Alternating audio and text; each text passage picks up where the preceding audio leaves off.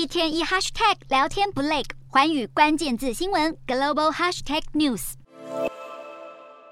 美国跟南韩正在进行最大规模的联合空演之一，遭到北韩要求停滞。平壤当局形容，美国跟南韩的鲁莽军事行动，让朝鲜半岛区域陷入了以权谋权、硬碰硬的严重对峙阶段。北韩还表示，如果美国继续军事挑衅，就要考虑采取更强而有力的反制手段，称美方不停军演就后果自负。而美国国务院也在向北韩喊话。有分析认为，美国与北韩要展开军备控制的相关谈判，就意味着华府得承认北韩是永和国家。但在媒体询问下，国务院发言人表示不可能。不断有消息传出，北韩正计划实施第七次核试爆。再加上平壤今年前所未有的频繁试射飞弹，当局用的理由就是要反制美方军事同盟近期一再的军演，这都让朝鲜半岛的军事对峙进入了挑衅与遏制的恶性循环。